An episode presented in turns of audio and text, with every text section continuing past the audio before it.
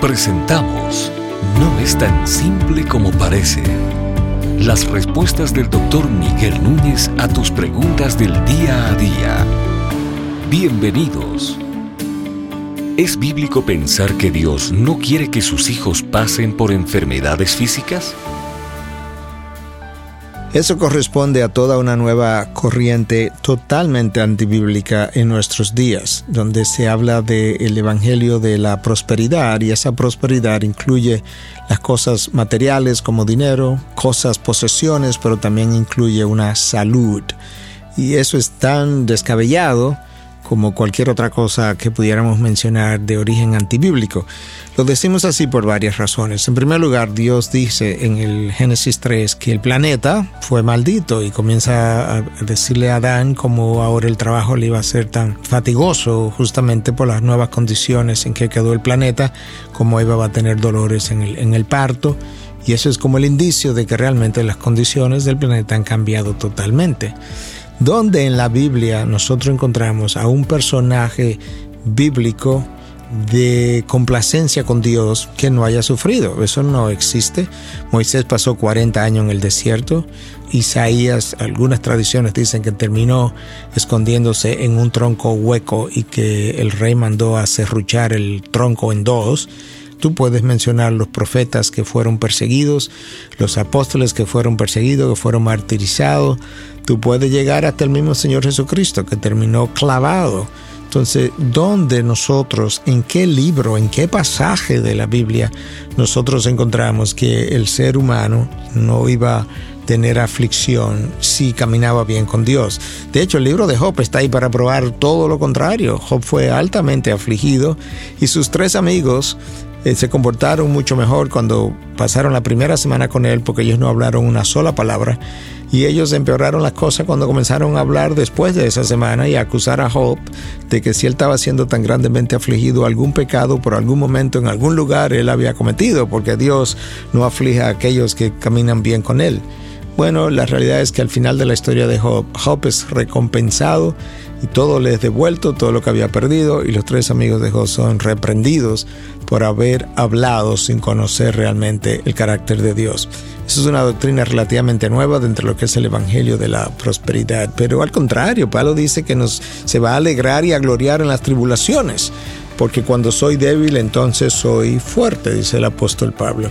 Las tribulaciones forman parte de nuestro carácter. De hecho, el autor del libro de Romanos nos dice justamente por qué es beneficioso el pasar por cierta tribulación. Y me gustaría poder leer alguno de esos versículos para que nosotros podamos ver cuán antibíblico esto es. El autor de Romanos capítulo 5 a partir del versículo 3 nos dice lo siguiente, y no solo esto, sino que también nos gloriamos en las tribulaciones, sabiendo que la tribulación produce paciencia y la paciencia carácter probado y el carácter probado esperanza y la esperanza no desilusiona Escuchaste bien lo que el apóstol Pablo estaba escribiendo a los romanos, que si tú quieres formar carácter, tú necesitas tener tribulación. La tribulación produce paciencia y la paciencia carácter probado. Nosotros somos más beneficiados de medio de la tribulación. ¿Por qué? Porque nos fuerza a depender de Dios, nos obliga a regresar a Dios una y otra vez como nuestra fuente de fortaleza, de refugio. Y entonces tú puedes ver que uno de los instrumentos en las manos de Dios de la santificación es justamente la tribulación. La tribulación me humilla y contribuye a destruir mi orgullo.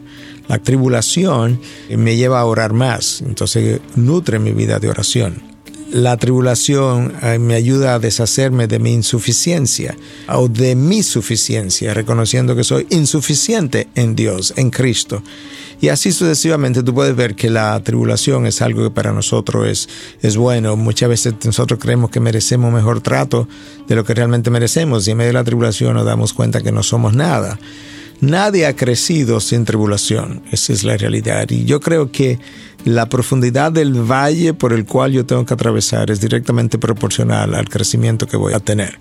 Mientras más profundo el valle, mayor crecimiento voy a tener. Mientras menos profundo el valle, menor crecimiento va a resultar de esa experiencia.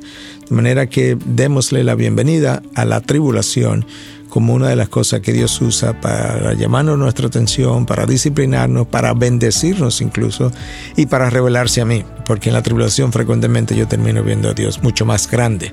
Y entonces ahora eso es lo que yo necesito, un Dios más grande para una fe más grande, para un amor más grande, para una obediencia más grande.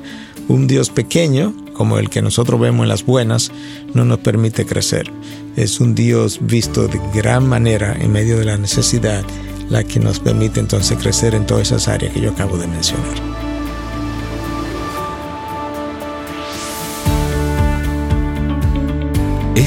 Y otras preguntas llegan hasta ustedes gracias a la valiosa colaboración de nuestros amables oyentes.